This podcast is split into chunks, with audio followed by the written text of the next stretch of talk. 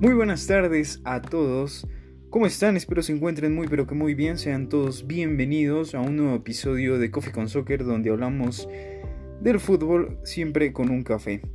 Y bueno, eh, en el día de hoy vamos a hablar del partido que recién acaba de terminar entre el West Ham United contra el Arsenal. Un partido interesante pero por, por lo que no se hizo en realidad, ¿no? Es, es triste en realidad eh, ver el nivel que tiene el Arsenal, que sí es cierto, ganó, si, si lo pudieron ver o si saben el resultado, ganó 3 por 1. Eh, goles de Martinelli, Nicolás Pepe y Aubameyang. Entonces, ¿por qué digo que, tan mal, no? Porque, porque tristeza, ¿no? Rompieron al fin su racha de nueve partidos sin ganar, que este sería el décimo si no hubiesen ganado. Hombre, pero ¿por qué hay tristeza? Pues por el desempeño, por, el juego que, hizo el Arsenal, un partido extremadamente mediocre. Es, en verdad muy, muy fuerte ver cómo un equipo tan histórico como el Arsenal en realidad eh, uno cree que año tras año que siempre traen jugadores mejores, se sacan de la, de la cartera e invierten plata. Ojito, cartera y no cantera, ese también creo que es un importante problema que lo vienen teniendo muchos equipos que creen que con dinero se arregla un equipo y bueno. Hoy tenemos al Arsenal que con este resultado queda noveno y mete al West Ham United a dos puntos del descenso. Eh, perdón, a dos puestos del descenso, lo deja en posición 16. Un partido que en el primer tiempo fue un desastre absoluto para el Arsenal. Es increíble que el West Ham pueda jugar mejor que el Arsenal. O sea, tú ves la plantilla del Arsenal y es buena el equipo A y los suplentes. O sea, cualquier suplente en, el Arsenal es mejor que cualquier jugador del United, eh, del West Ham. Eh, o sí, sin menospreciarlos. Es que es increíble y juegan muy mal, un equipo sin ideas que era algo que muchas veces se le recargaba a una Emery, ¿no? Que, que no tienen ideas, que siempre anda cambiando de táctica.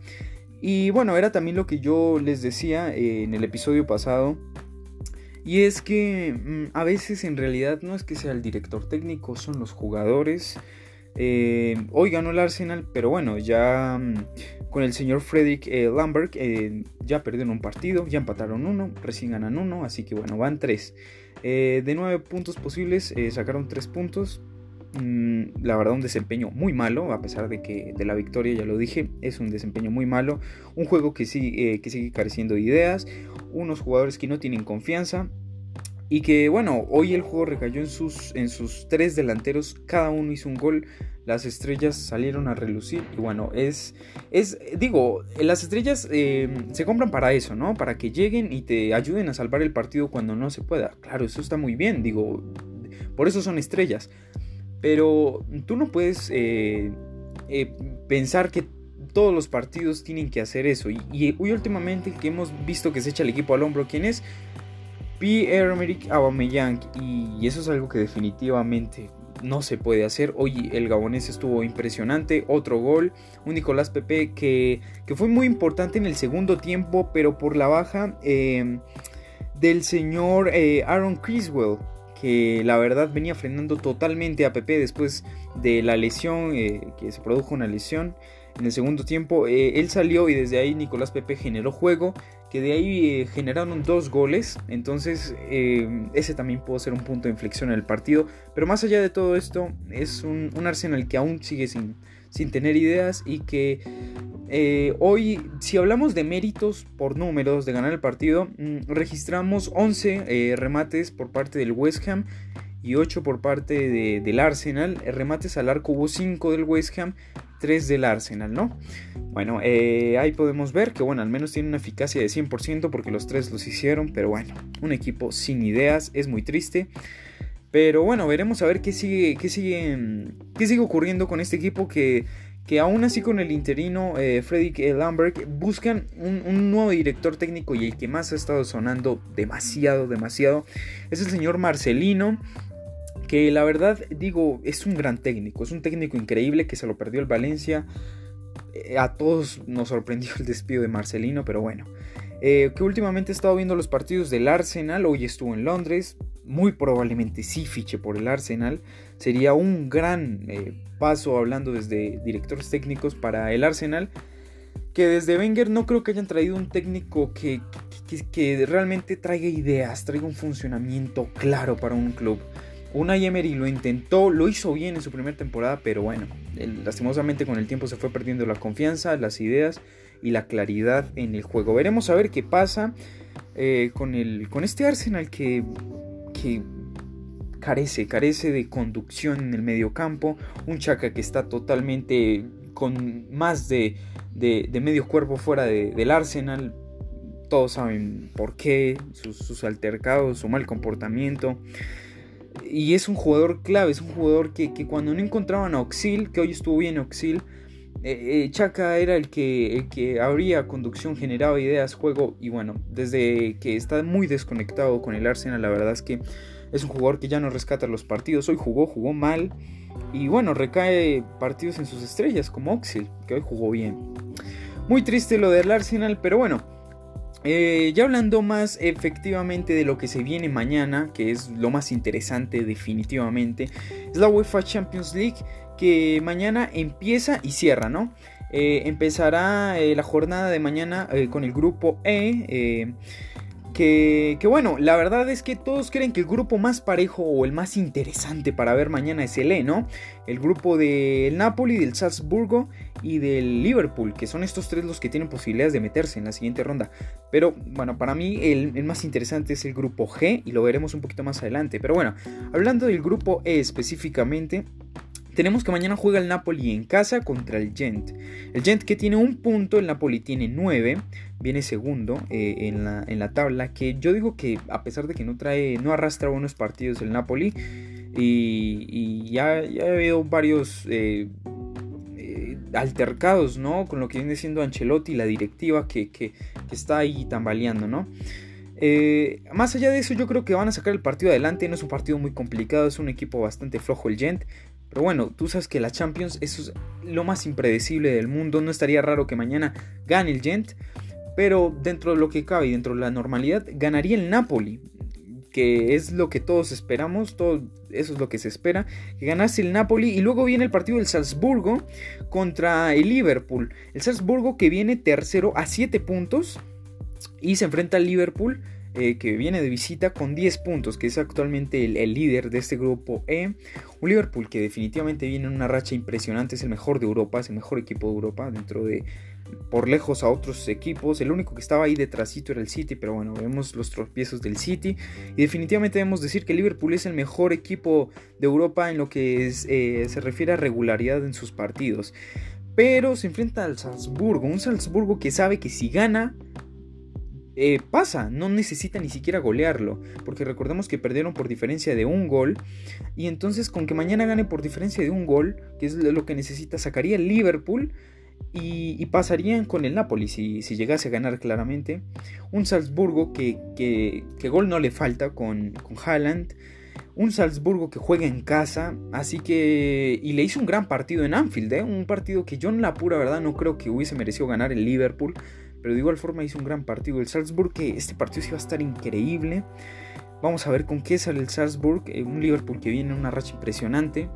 Puede ser que sea muy fácil para Liverpool, pero lo que sí sabemos es que en lo que cabe a datos y, estadísticas, el partido está para cualquiera.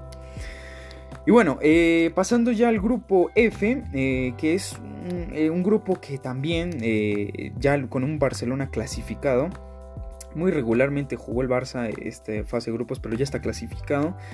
Eh, eh, va a ir de visita a Inter, va a ir de visita a Milán, con 11 puntos que ya lo tienen como dije clasificado, contra un Inter que tiene 7 puntos, 7 puntos y que obviamente tiene que buscar sí o sí la victoria, porque por el otro lado tenemos al Dortmund que recibe al Slavia Praga, un Dortmund que en casa se crece muchísimo, últimamente lo hemos visto, un, equipo que, puede jugar horrible, pero en casa se crece demasiado, trae 7 puntos exactamente los mismos que el Inter y con que le gane el Slavia Praga eh, ya estaría sacando al Inter. Entonces mm, aquí eh, desgraciadamente no depende del Inter, depende más del Slavia Praga, que le haga un buen partido al, al Borussia Dortmund y le saca un empate. ¿Por qué? Porque el Dortmund eh, le ganó el Inter. Eh, recordemos que el Dortmund eh, le gana al Inter y después empatan.